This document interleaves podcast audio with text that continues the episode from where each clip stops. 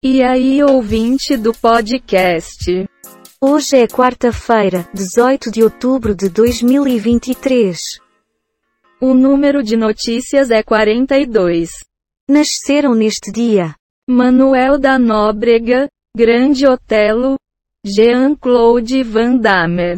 Morreram neste dia Antônio Meucci, Thomas Edison, José Ortega y Gasset. Ouça manchetes e comentários engracadinhos. Com rios secos, cresce pressão para asfaltar 400 quilômetros na Amazônia.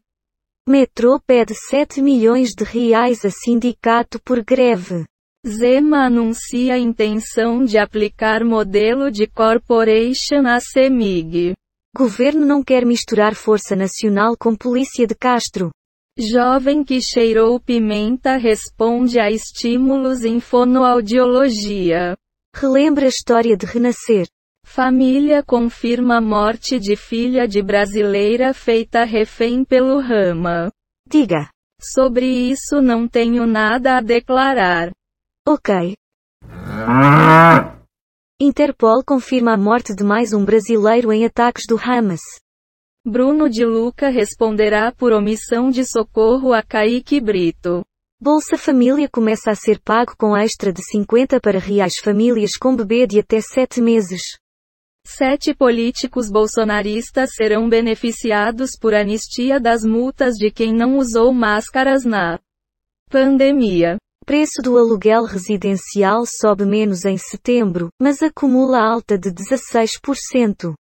8 de janeiro. Mais seis réus são condenados pelo STF. Estados Unidos vetam proposta do Brasil na ONU sobre corredor humanitário. E então? Carajo. Tá bom. Moradores têm dificuldade para acesso à água, alimentos e transporte com seca extrema no Amazonas. Polícia Civil deflagram operação contra caçadores de javalis no interior do estado. Terra e paixão. Jonatas fica em estado grave após salvar vida de Aline. Personagem de Paulo Lessa leva tiro. Jovem que perdeu movimentos após cheirar pimenta responde ao tratamento. Agências da Caixa abrirão uma hora mais cedo para negociar dívidas no desenrola. Bombardeio em hospital de Gaza gera onda de protestos.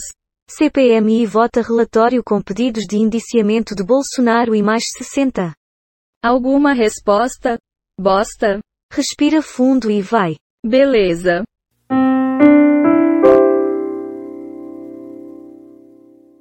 Brasileiros querem ser voluntários na guerra em Israel.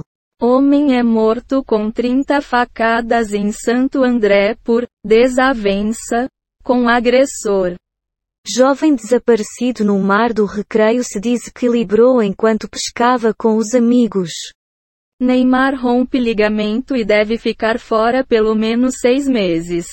Preço do aluguel residencial acumula alta de 16% em 12 meses. Defesa de coronel acusado de abuso sexual contra filho de seis anos declara inocência. Sargento da PM é morto com dois tiros após suspeito tomar a arma dele em BH. Sua análise por gentileza?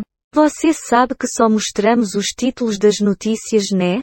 Concordo com você. No CNJ, Barroso anuncia criação de Exame Nacional da Magistratura. Brasileiros que esperam resgate em Gaza recebem água e comida. Chuva não dá trégua e mantém alerta para alagamentos, enxurradas e inundações em SC. Caso Joaquim. Delegado explica ao júri investigação que indiciou Guilherme Longo. Mas exímio Natália Ponte. Partidos aceitaram falsa narrativa do Hamas por ataque ao hospital, diz embaixada.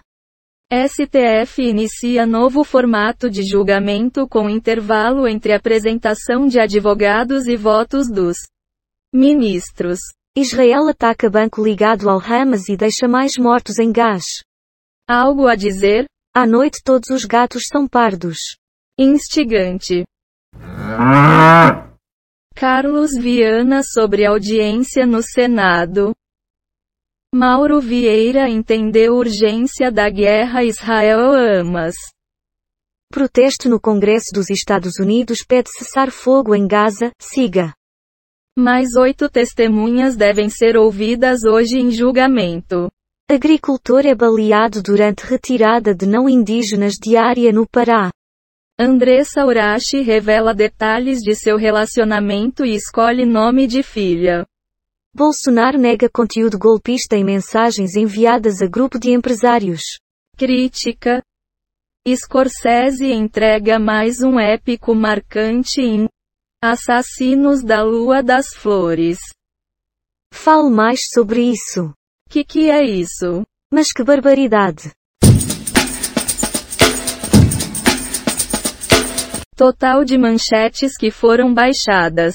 6 do Google Ciências. 12 do Google Entretenimento. 13 do R7. 8 do G1.